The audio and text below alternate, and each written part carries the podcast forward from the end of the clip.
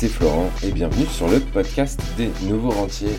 Alors aujourd'hui, on va voir euh, comment savoir prendre du recul en temps de crise. Euh, parce que bon, si tu suis un petit peu les marchés financiers, tu as vu que le premier mois de l'année euh, commence un peu fort à, la baisse.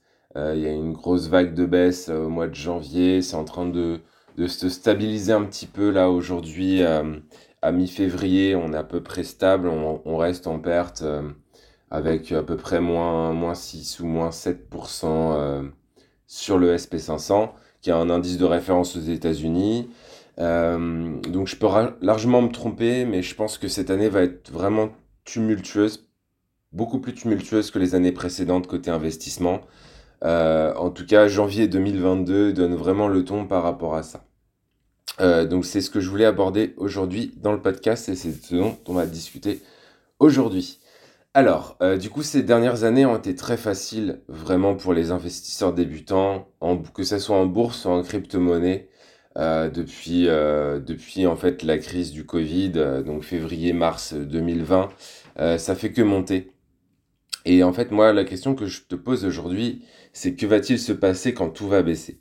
Et je pense que c'est là qu'on va voir la différence de comportement entre les investisseurs débutants qui sont rentrés en bourse parce que euh, ils ont vu une opportunité à des moments d'acheter pas cher et les vrais investisseurs long terme qui savent exactement comment gérer euh, leurs investissements sur le long terme et qui ont de vraies stratégies.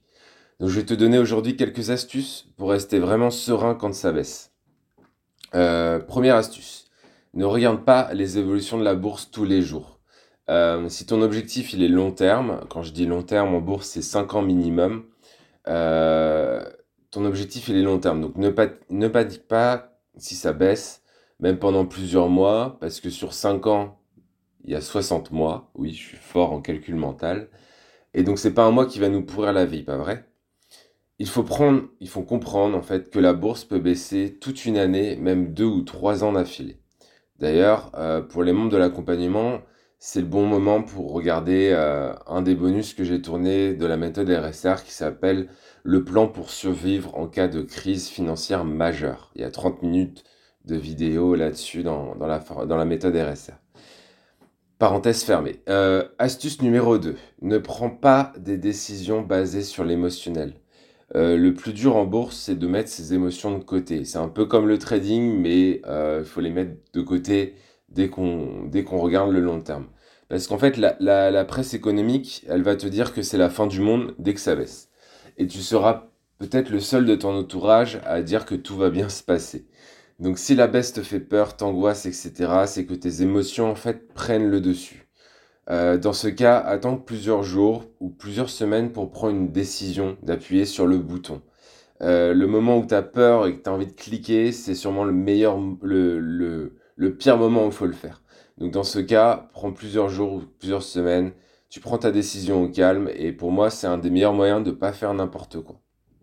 C'est comme quand tu es en, train de faire un achat impulsif, euh, un truc qui vaut très cher, bon bah moi je me dis toujours bah reviens dans trois jours et on verra si tu as toujours envie de l'acheter. C'est un bon moyen ou pas de, savoir si tu as vraiment envie de quelque chose aussi ou pas. Euh, quelle que soit l'unité de temps, le marché il descend jamais en ligne droite. Il descend toujours en escalier, tu vois, ça fait une marche de descente, ça remonte un petit peu, ça redescend, ça remonte un petit peu, ça redescend. Euh, donc tu as toujours le temps de prendre tes décisions, surtout si tu regardes comme moi euh, à la semaine ou au mois euh, en tant qu'investissement long terme. Et c'est pour ça d'ailleurs que la méthode RSR, c'est une méthode avec une mise à jour mensuelle. On ne prend pas de décision toutes les semaines ou tous les jours, mais seulement une fois par mois à la fin de chaque mois. Et ça, c'est défini à l'avance et ça évite de faire des conneries. Astuce numéro 3. Euh, respecte ta stratégie. Euh, pour moi, c'est ce qui te fera vraiment la différence entre un débutant et un vrai investisseur. Tu as peut-être passé comme moi des heures, des jours, des semaines, voire des années à te définir une stratégie d'investissement long terme. Donc, te remets pas, remets pas en cause ta stratégie à la moindre baisse. Pour moi, c'est le pire truc à faire parce que si tu investis en bourse sans stratégie, euh, il est temps aussi de reprendre en main, reprendre la main sur ce que tu fais D'ailleurs, c'est ce que je t'aide à faire dans l'accompagnement. Tu as le lien pour prendre rendez-vous si tu veux rejoindre l'accompagnement dans la description de ce podcast. Je répéterai jamais assez que c'est ta stratégie qui va faire le travail. Toi, ton travail, c'est d'être patient avec ta stratégie d'investissement long terme et pas l'inverse. Euh, astuce numéro 4, prendre du recul. Euh, si tu vas voir les graphiques boursiers, euh, il faut savoir prendre du recul. Si tu, si tu plonges un petit peu dans l'analyse graphique, etc., il faut savoir prendre du recul à l'échelle de ton objectif. regarde les cours sur 5 ans, sur 10 ans, voire sur 20 ans, et tu, feras, tu verras finalement que janvier 2022, bah, c'est pas la mort, c'est pas si terrible que ça. Appelons, euh, appelons moi j'ai envie d'appeler ça, si tu veux, pour le moment, une prise de bénéfice. Et je pense qu'il est beaucoup trop tôt encore pour parler de crise. Euh, voilà, donc c'était les quatre astuces qui vont te permettre, je pense, euh, de vraiment prendre du recul sur ta situation aujourd'hui si tu as mis de l'argent en bourse, que ce soit en assurance vie, en bourse, sur un plan épargne entreprise. Euh, voilà, les, les, personnes que j'accompagne ont toujours des, de l'argent sur ces supports en général et aussi beaucoup trop de cash. Donc pose-toi pose les vraies questions, euh, savoir pourquoi tu veux mettre autant de cash de côté. Est-ce que ces montants avec de cash, euh, bah, t'as peut-être pas trop mis? Est-ce que tu as bien optimisé ton assurance vie ou tu, tu l'as fait piloter et, tu sais, et ça te rapporte rien? Voilà, pose-toi vraiment les bonnes questions sur ton patrimoine. Euh, pour ça, je te mets un deuxième lien. Il y a une méthode qui est toujours offerte en ce moment qui s'appelle la méthode BTP pour boost ton patrimoine, qui est complètement offerte et qui va te permettre de, justement de mettre ton patrimoine à plat et de voir comment justement les axes d'amélioration que tu vas pouvoir mettre en place sur le long terme pour apprendre à booster ton patrimoine.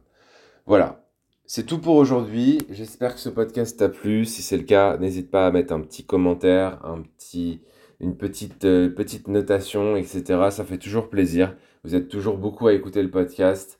Euh, la plupart des membres qui rejoignent l'accompagnement aussi viennent du podcast et ça me fait vraiment plaisir quand j'ai des retours positifs. Voilà, je te souhaite une belle journée et je te dis à bientôt. Ciao, ciao, ciao